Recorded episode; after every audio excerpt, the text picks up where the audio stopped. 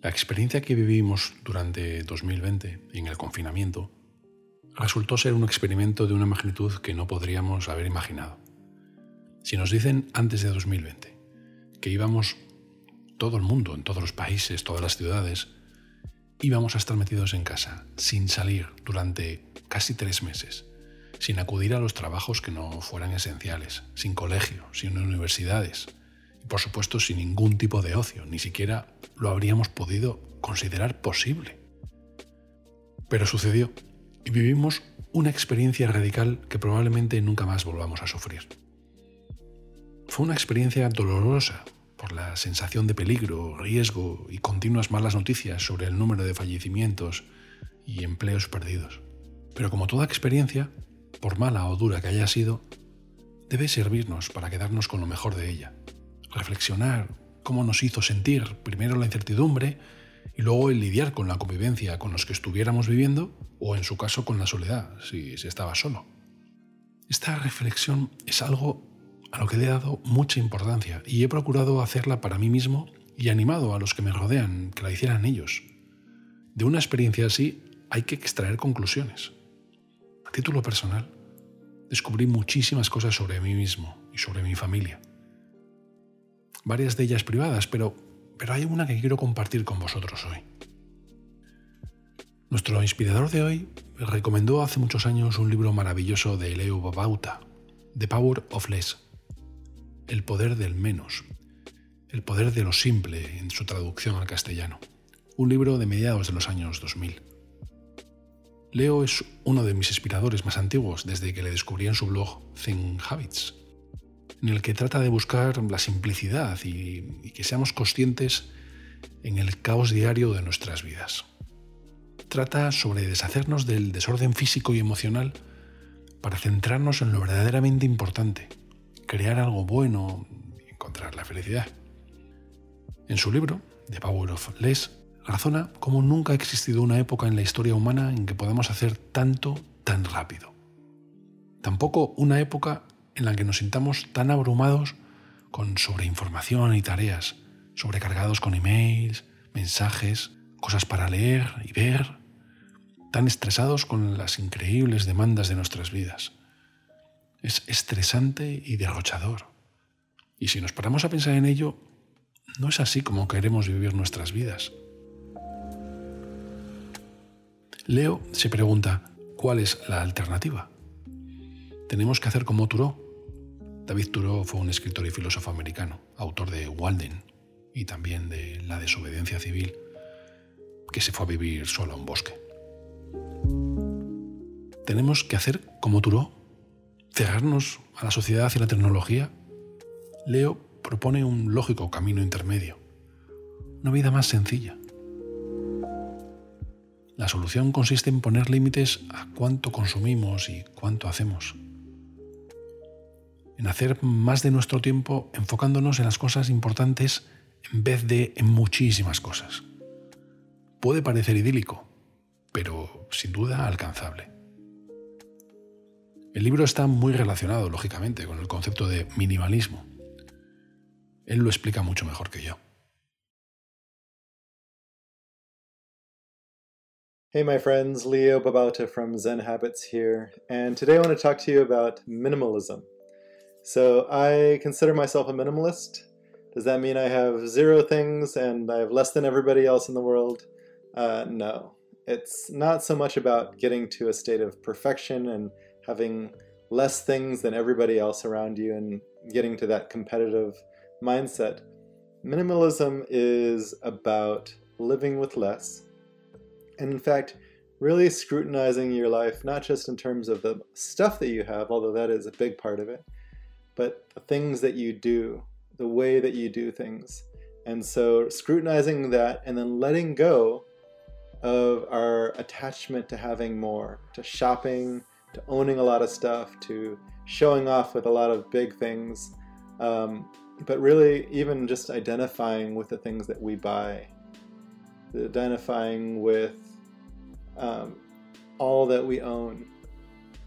And so minimalism is about kind of letting go of that and re examining our lives so that we maybe do less, own less, and shop less, uh, have less distractions in our life, simplify down to the bare essentials. And you might ask, why would you do something crazy like that? Um, and yeah, it's definitely a, a, a, way of bucking the trends of owning more.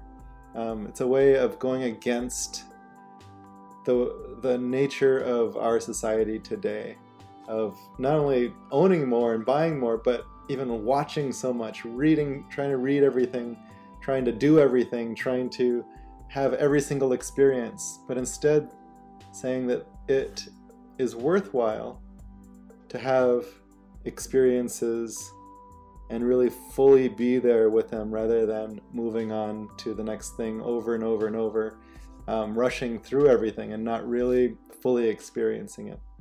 It's worthwhile to have things that are useful to you and to take care of them and to find space for the things that really add value to your life.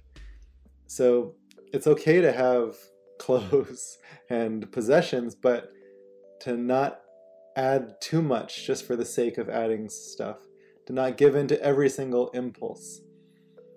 So, the benefits of this kind of minimalism is that, first of all, you have less clutter in your house, um, ideally. I mean, of course, there's still going to be clutter, so this is not about perfection. But you have less clutter, which means less stuff to take care of. It means less visual stress with all the stuff all around you.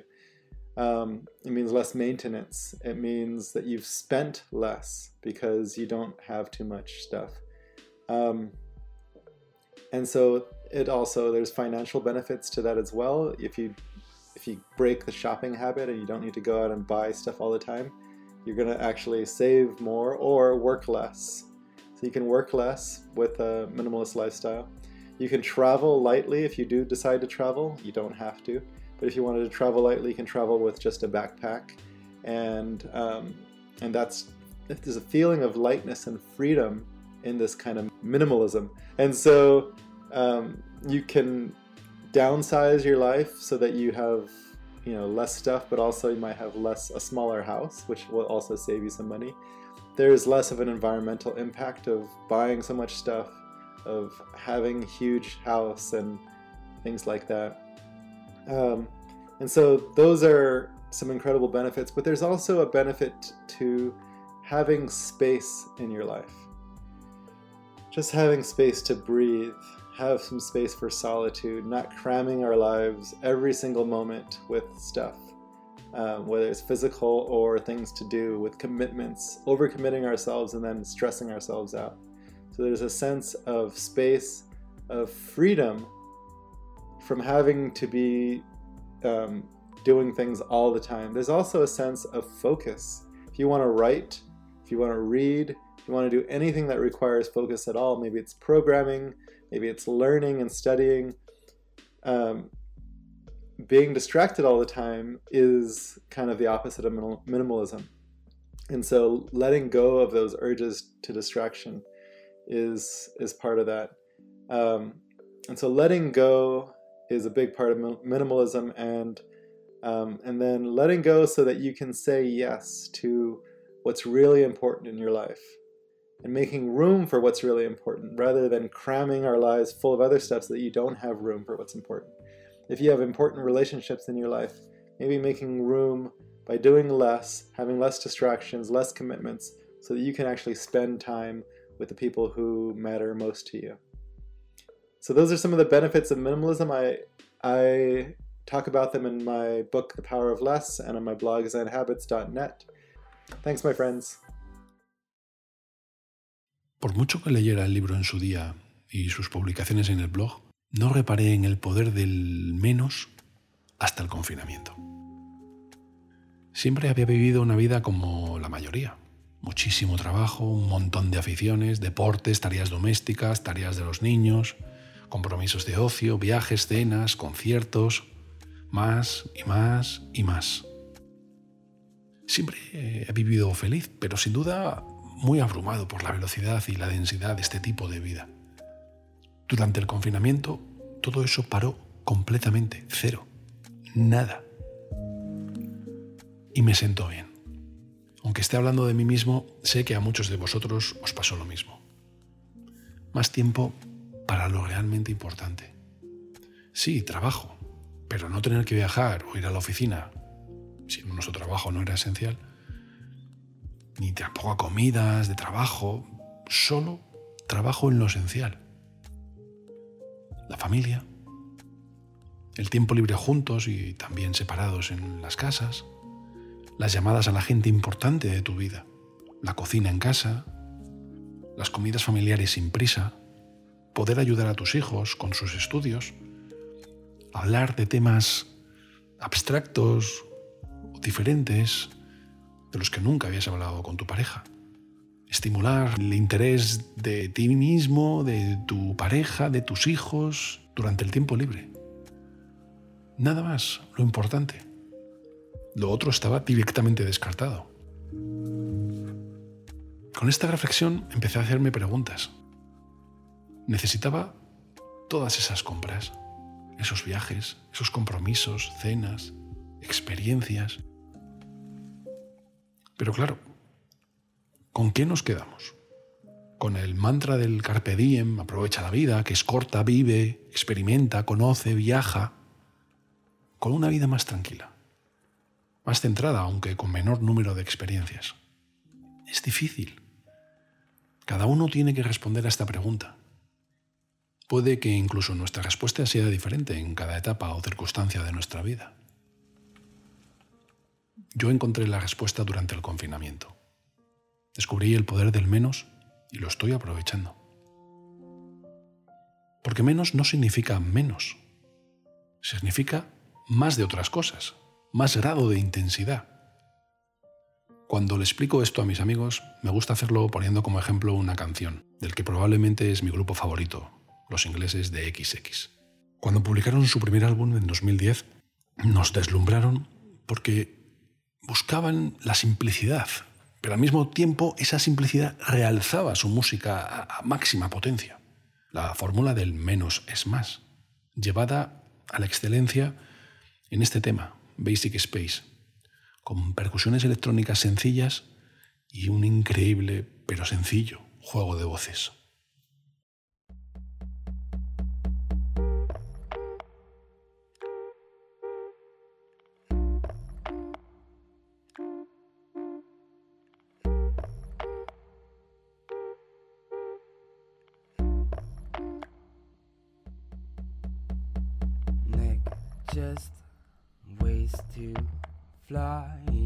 Take.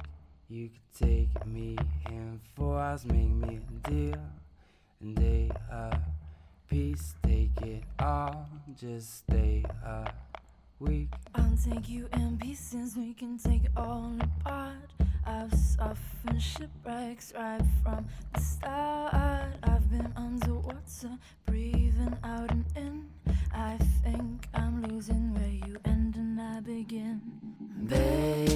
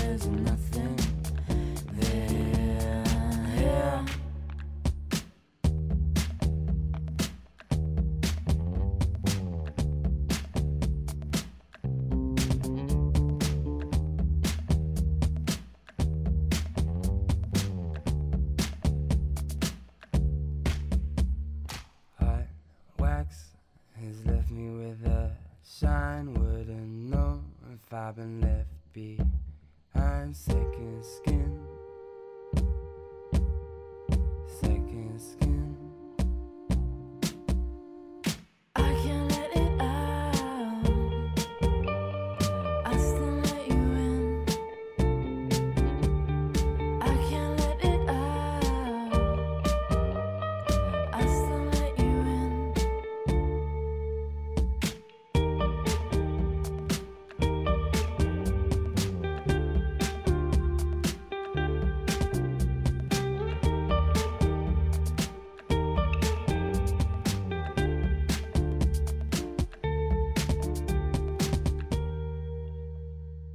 Gracias Leo y gracias Romy, Olivier y Jamie de XX. Empezamos.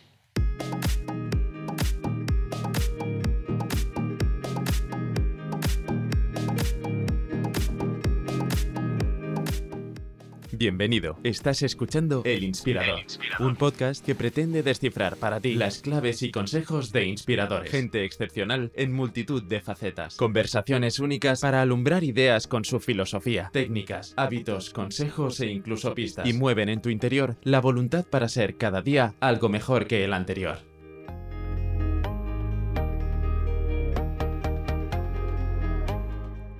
Nuestro inspirador de hoy es Bernardo Hernández, una persona apasionante, emprendedor, ejecutivo de las principales tecnológicas de Estados Unidos e inversor tecnológico.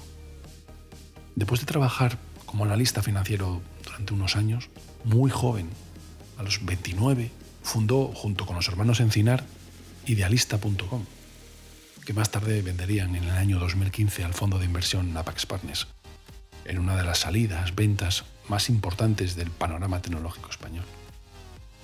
Como también lo hizo con Twenty, acompañando como inversor y presidente del Consejo de Administración hasta su venta telefónica. Y recientemente con la plataforma de pagos española Verse, Verse, que el año pasado fue comprada por su competidor internacional Square, del fundador de Twitter, Jack Dorsey.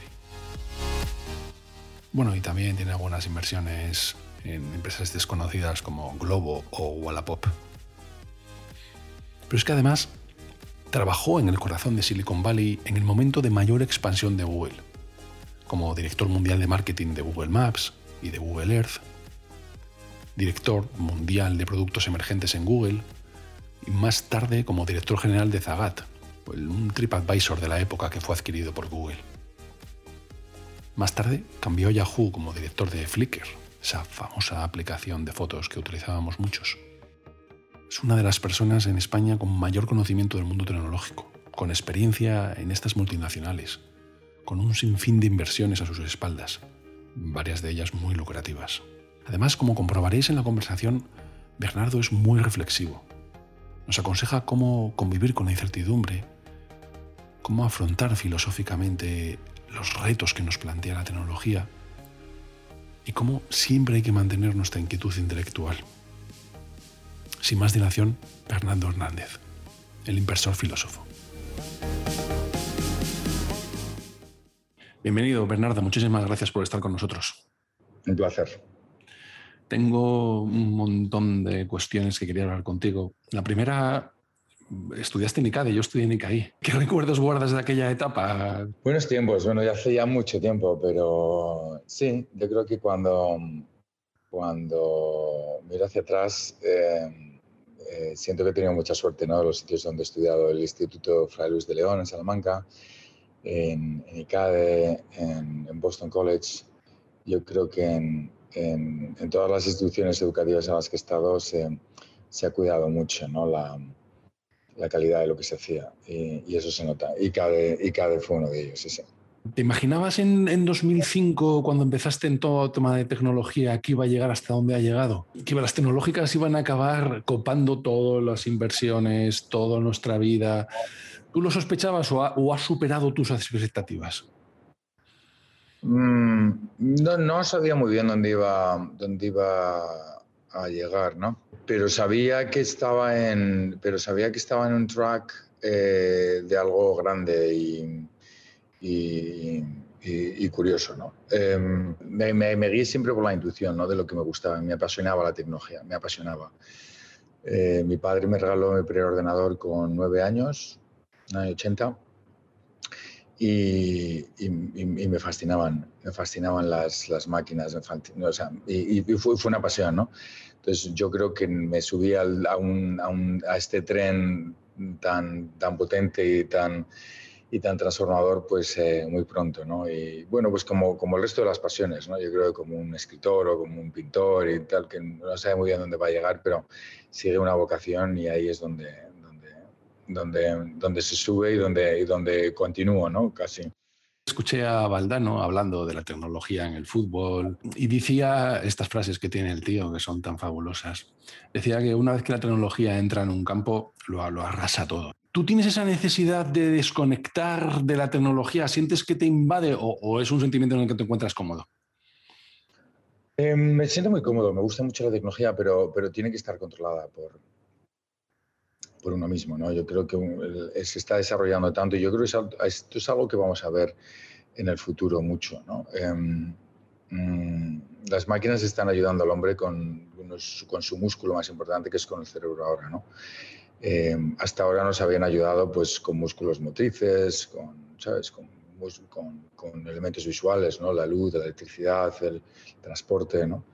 la comunicación, el audio, el teléfono, pero ahora nos están ayudando a pensar. Y esto es peligroso porque, bueno, pues antes todo eso estaba muy bien, ¿no? Que te cansabas menos, podías hablar con gente o ver cosas que antes no veías, todo eso ayudaba, ¿no? Pero Ahora, cuando ya están eh, entrando en el terreno del, de, la, de, nuestro cerebro, ¿no? del proceso de la información, pues hay que tener cuidado, ¿no? porque ya afecta pues, aspectos fundamentales de lo que son las estructuras de personalidad. ¿no? Y lo vemos en las redes sociales, desarrollo de la memoria, cuestiones importantes ¿no? que, que, hay que tener, que hay que controlar. Y que si dejamos que las máquinas se invadan, pues, pues al final nos convertimos un poco en víctimas de, no lo que ellas quieran, porque no tienen, de, momento no tienen criterio propio, ¿no? pero con impactos importantes en, la, en la, seguridad en uno mismo, ¿no? cuando, cuando la autoestima depende pues, de, las interacciones que tengas en las redes sociales, o cuando todo está en, en la nube, pues no hacer esfuerzos de memoria o de,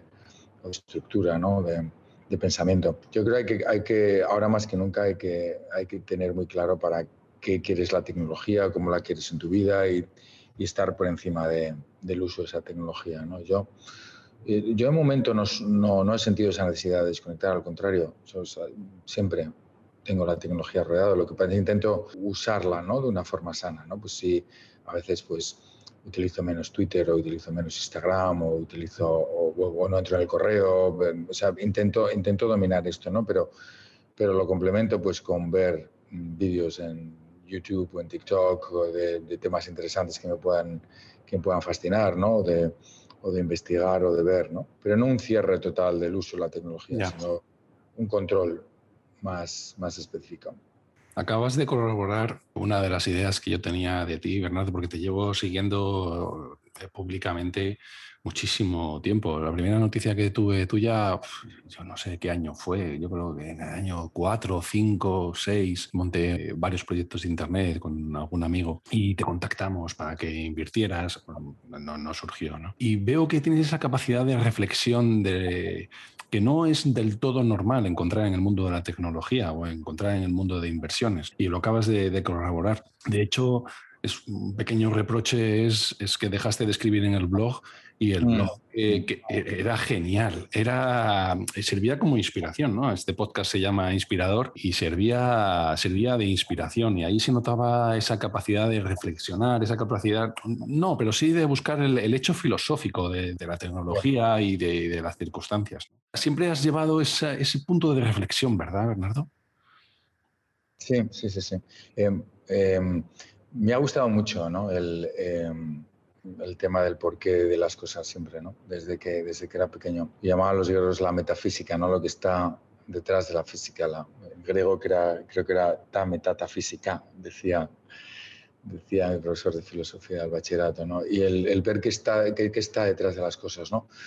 Y siempre hay algo detrás de las cosas, siempre hay una, siempre hay un, un, un patrón, ¿no? De, de comportamiento, ¿no? Y entenderlo ayuda mucho y me gusta, me gusta. Y además este mundo está cambiando tanto que intentar entender qué es lo que hay detrás de todos estos cambios ayuda mucho, ¿no? ¿Qué implica el advenimiento de cada una de estas olas de cambio en Internet, ¿no? Eh, y cada una de ellas, pues, tiene implicaciones muy importantes, personales, eh, sociológicas, humanas. Entonces, eso, está bien. Y se, y se, y se reflexiona relativamente poco. De hecho, es cierto, ¿no? Yo siempre animo a, crear eh, los foros de tertulia, ¿no? siempre, siempre, animo, ¿no? Y creo que se hacen demasiado poco, ¿no? Vivimos demasiado en el estímulo de la información que nos llega, pero no en para reflexionar de qué supone esta información, todo lo que está pasando, ¿no? Y yo creo que debería hacerse más, ¿no? Antes, antes se hacía mucho más. Pasaban menos cosas y como pasaban menos cosas la gente tenía menos cosas que hacer en general, pues había más hueco a la reflexión, a la estructuración, ¿no? al, entender el qué es lo que estaba detrás. Ahora hay tantísimo bombardeo ¿no? de información y de cosas nuevas que, que realmente no hay hueco ¿no? para crear estos marcos de entendimiento. Y en las generaciones, esto se nota mucho más en las generaciones nuevas, no, no se paran a reflexionar cuál es el, el cuadro completo, ¿no? cómo encaja todo lo que sucede en algo un poco un poco más estándar. Y yo creo que, que, es eso, que es, un, que es un tema de exceso de información. Antes había tiempo, porque ya no hay tertulias, ¿no? porque no hay foros de discusión, porque no hay foros de discusión eh, tranquilos y metafísicos. ¿no? Totalmente de acuerdo contigo. Hay algunos libros que reflexionan sobre el tema, pero no, yo, yo creo que la ola es tan brutal que estamos metidos dentro de la ola, como dices, es la vorágine y no somos conscientes, porque hablan de la tercera revolución. Yo no creo que sea ni siquiera una tercera revolución, yo creo que es un cambio de paradigma tan profundo en 50 años del que no somos conscientes, del que dentro de 800 años dirán todo lo que pasó a comienzo de los 2000. Y no, no, no estamos reflexionando suficientemente sobre eso. Por eso cuando ya no te expresas tanto públicamente en esas reflexiones, y es una pena, Bernardo, deberíamos contar más con... Mira, pues, pues no sé, siempre que me, siempre que escucho esto, igual debería hacerlo, pero dejé de hacerlo porque, es imposible hacer esto sin, sin exponerte personalmente, ¿no? Y sin vincularlo personalmente a quién eres. Y bueno, llegó un momento en el que, bueno, pues que, que lo hacía yo para, para mí y de repente pues, empezaba a leerlo mucha gente y dije, uy, no, sé si tengo ganas de exponer tantas Encontrar el equilibrio entre la exposición, que es inevitable, y, y esa, ese aporte a la discusión general sobre la situación es muy complicado, Bernardo, te doy la razón. Era una de las cosas que a mí me, asustaba, de hecho, cuando empecé a hacer este podcast, fue esa exposición ¿no? a la que no estamos acostumbrados. Claro, claro. Y bueno, tú todavía cuando entrevistas a otra gente y tal, pero cuando, cuando, cuando reflexionas individualmente, pues yo era, o sea, siempre hacía muchas referencias, pues a mi infancia, a mis padres, a mis amigos, a mí mismo, a cómo me sentía. Y llega un momento en el que digo, bueno, o, me hago aséptico y entonces esto es distinto, o, lo paro, ¿no? Y entonces decidí pararlo, ¿no? Pero, lo que pasa es que tenías algunas joyas como, como esta que tengo aquí, y decías, descubrí que uno de los secretos más importantes de la vida es construir un mapa de continuos pequeños retos que te hagan crecer y supongan un desafío. Cada desafío es una oportunidad de superarse a uno mismo y de adquirir habilidades que no tienes. Te mantiene vivo y fresco de reflejos. El problema es que cuando, mayor, nos hacemos más mayores, no nos hacemos más conformes y nos volvemos con lo que somos y tenemos. La pereza nos puede y la promesa de algo distinto y cada vez menor comparada con los riesgos que implica. Si fuésemos capaces de conservar ese espíritu adolescente que asume el riesgo como algo necesario, nuestras vidas darían para más. Joder, es que está muy bien, Bernardo, y, y servía mucho de inspiración, ¿sabes lo que te quiero decir? Son palabras que suscribiría una tras otra, ¿no? Y, que son, de, la, de, hecho, la razón por la que hago el podcast. Sí, sí, debería, debería, debería releerme, ¿no? Porque lo, he, lo he, intentado mantener eso, ¿eh? Y han pasado, pues no sé, 13 o 14 años desde, desde que escribí eso, o, 11, 12. Y lo sigo manteniendo, ¿no? Yo creo que es uno de los secretos de la, no secretos de la vida, ¿no? Uno de los secretos de la vida. Pero sí, mira, pues igual, igual, lo, igual lo retomo, igual abro, abro un, un medium, ¿no? Que es la nueva forma de, Cuando hayas encontrado ese equilibrio, que te respeto absolutamente, entre esa exposición, que a nadie le importa, y, y, lo otro, porque gente o tú tienes muchísimo que aportar, ¿no? Por ejemplo, a mí me interesa muchísimo saber por circunstancias de la vida, bueno, pues yo estudié, trabajé, pero luego pues la vida pues te va dando algunos vuelcos, algunos cambios y más con lo que estamos viviendo ahora mismo, ¿no? Y me interesa mucho lo que es el concepto de incertidumbre, ¿no? He leído a Nassim Taleb mucho y el concepto de incertidumbre me interesa muchísimo, ¿no? Y cada vez estoy más a gusto en la incertidumbre. Pero es que, claro, tú has vivido una incertidumbre toda tu vida. ¿Cómo te has manejado? ¿Cómo has conseguido navegar en esas aguas de absoluto incertidumbre sobre el futuro, sobre la tecnología, sobre tus inversiones? Sí, pues mira, este es, eh, este es un tema muy importante. Em, estos días, eh, hablando con un amigo que está enfrentándose a, pues a, estas situaciones ¿no? incertidumbre, ¿qué hago, qué, qué no hago? Y siempre siempre yo aconsejo que asumamos riesgos, ¿no? que estamos mucho más preparados para, para procesar riesgos de lo que pensamos. ¿no? Y yo te diría con una combinación de tres cosas. Uno, necesitas una buena dosis de temeridad, ¿no? de locura, eh, de, lanzarte a la piscina, de, esto lo voy a hacer, ¿no? Eh, porque nunca estás preparado. Eh, necesitas unas buenas dosis de temeridad. ¿no?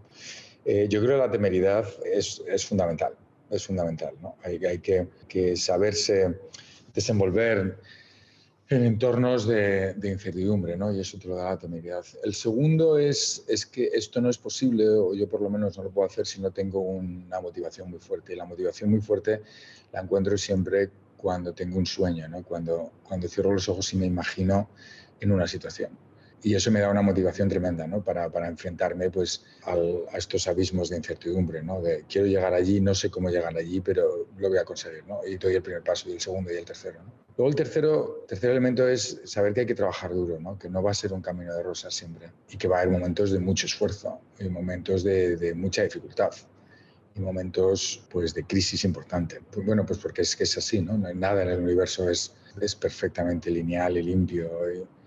Y en nuestras vidas mucho menos. ¿no? Y, así es como lo he hecho. Y cuando me miro hacia atrás es la combinación esta de tener un sueño, de lanzarme a la piscina y de trabajar muy duro, ¿no? casi sin miedo al desaliento, las que me han ayudado. ¿no? Y, luego, y luego la suerte. ¿no? El, la suerte que yo la defino como la ausencia de mala suerte. No, no es que siempre te salgan las cosas bien, porque nunca salen las cosas bien. Basta con que no me rompa una pierna, con que no me mate, sí, efectivamente. con que un ojo, con que no me vuelva loco, con que, ¿sabes? la, me basta con la ausencia de mala suerte, ¿no? Para yo llamarlo suerte, ¿no? Porque el resto es cuestión de intentarlo, intentarlo, intentarlo, intentarlo, ¿no? Un poco hasta que sale. O sea, que yo, yo diría esto, ¿no? Y así, y así me he movido eh, en estos entornos de incertidumbre siempre. Qué interesante, muchas, muchas gracias, Bernardo. Yo, añadiría también otra que va un poco con la tercera que tú decías, es que conoce la incertidumbre, es decir, que sepas que existe y que estés a gusto en ella. Es decir, que que te manejes, que digas, oye, es que, es que, como decías, es que la vida es así. Entonces tengo que aceptarlo y tengo que, que manejar la incertidumbre, porque toda certidumbre es ficticia, absolutamente. Hablamos de la suerte que has tenido y me gusta mucho Jim Collins y él en una entrevista que le escuché hace un tiempo decía que has llegado al éxito, como quieras llamarlo, cuando tus sábados se parecen a todos los demás días. ¿Todos tus días son sábados, Bernardo? No, no, no, no, no. sigo, mira, aquí estoy en la oficina. Eh, pero me parece, me parece una, me parece una buena, me parece una buena manera de, de describir esto. Es, eh, es curioso porque, porque, porque en parte no quiero que todos los días sean sábados, porque en el momento en el que todos los días son sábados eh, dejan de ser sábados. ¿no? Eh, y se convierte en una monotonía un poco tediosa. ¿no? Eh, para mí hay un elemento fundamental que he descubierto a lo largo de los últimos años, ¿no? y es que la curiosidad intelectual, sentirme conectado con el mundo, para mí es, es, es fundamental ¿no? para, para sentirme satisfecho. Y cuando todos los días son sábados, es, esos dos elementos, la curiosidad intelectual y el sentirte conectado con el mundo, empiezan a languidecer y, y, los días dejan de ser sábados, ¿no? porque el sábado necesita del jueves para poder ser sábado, ¿no? Y cuando todos son sábados se convierte en una monotonía y sobre todo esto, yo, yo, yo siento que te desconectas del mundo y que la actividad eh, intelectual, la curiosidad intelectual, pues que tiene menos, tiene menos energía, ¿no? Entonces yo creo que yo más que todos los días son sábados, estaría muy bien en que haya mm, cuatro días de sábado y tres... sí. o tres de lunes, tres, tres, lunes y cuatro sábados, por ejemplo, que sea más de la mitad. No, pero yo creo que necesitamos actividad de todos. La gente que admiro, que más admiro en la vida, mayores que yo, todos se han mantenido activos durante mucho tiempo, todos eh, han encontrado un equilibrio muy bueno entre lunes y sábados, ¿no? prácticamente todos tienen, eh, que, es, que, es, donde yo estoy eh, de acuerdo con el tema del sábado, ¿no?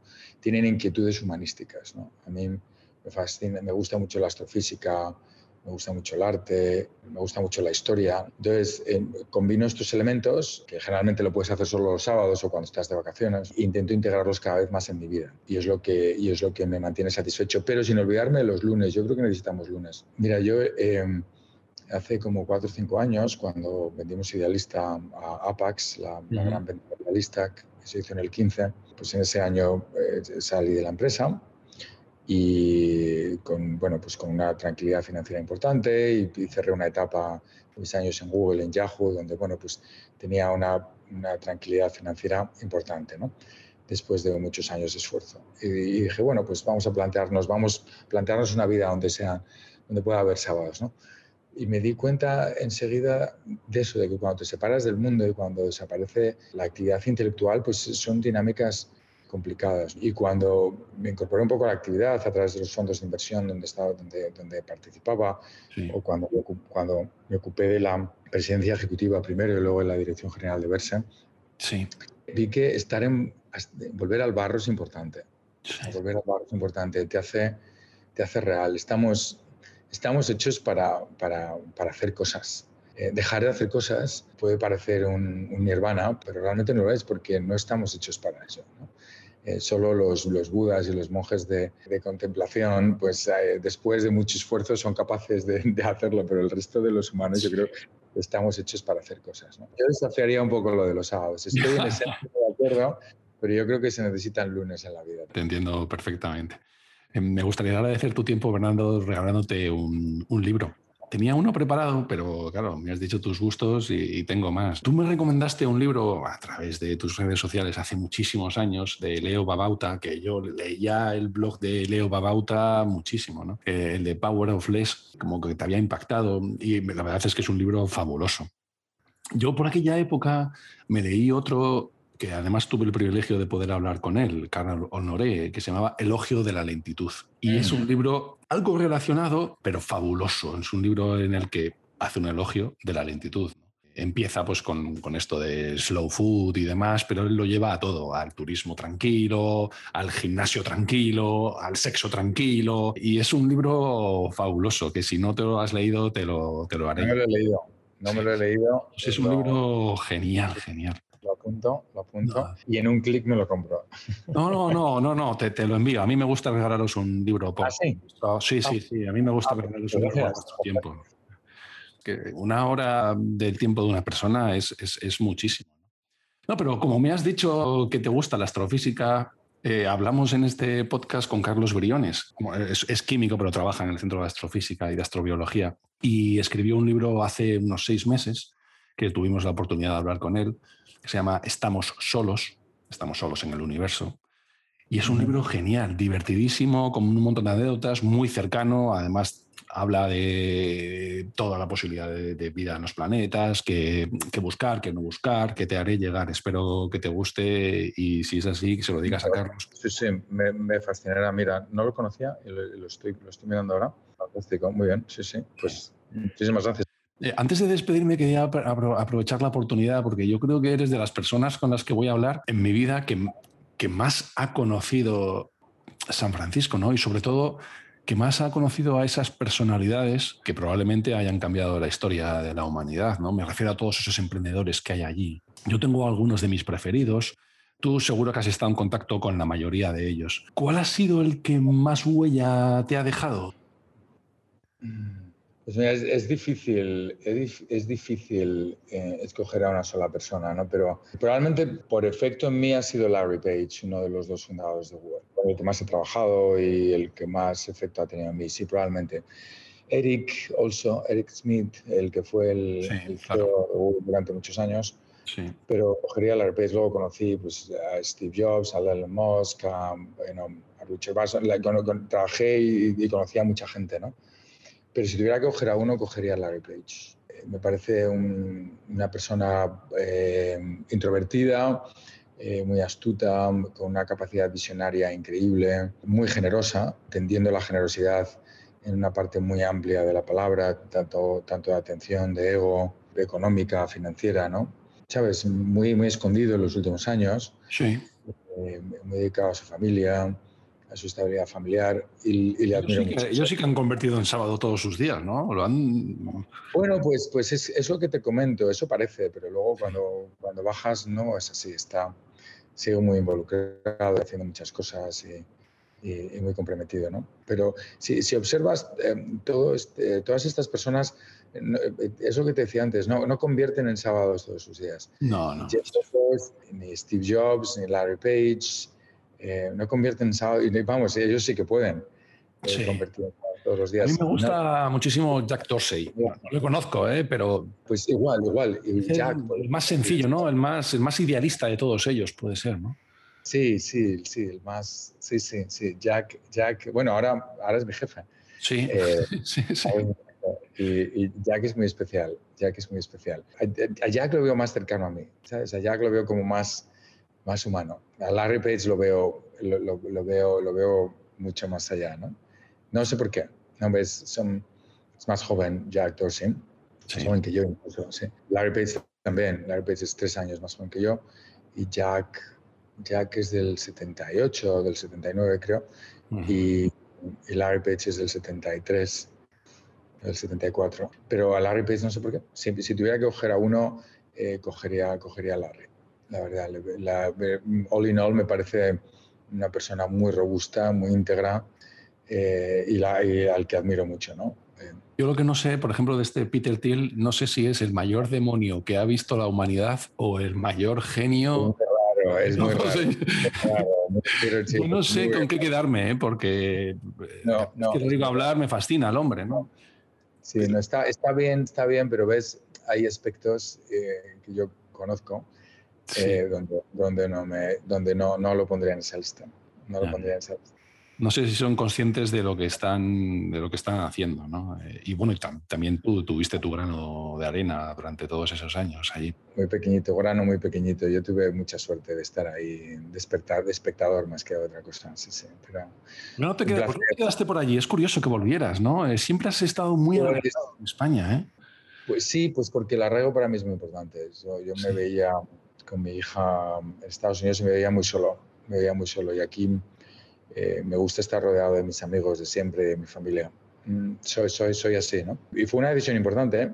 Em, porque mm, cuando volví dejaba mucho, ¿no? Y financieramente era poco- un poco igual, ¿no? O sea, si se quedaba allí hubiese sido lo mismo que luego, o sea que no fue un tema financiero, fue un tema realmente personal Sí, está claro. realmente personal, ¿no? Donde, bueno, pues mira, luego el destino, ¿no? Yo creo que existe y he conseguido pues estar aquí y estar muy conectado con allí, ¿no? Trabajando para una empresa americana y muy conectado con Estados Unidos. Muchísimas gracias. Ha sido un placer, Bernardo. Un placer, un placer. Un abrazo. Hasta la próxima. Un abrazo. Adiós. Chao, chao.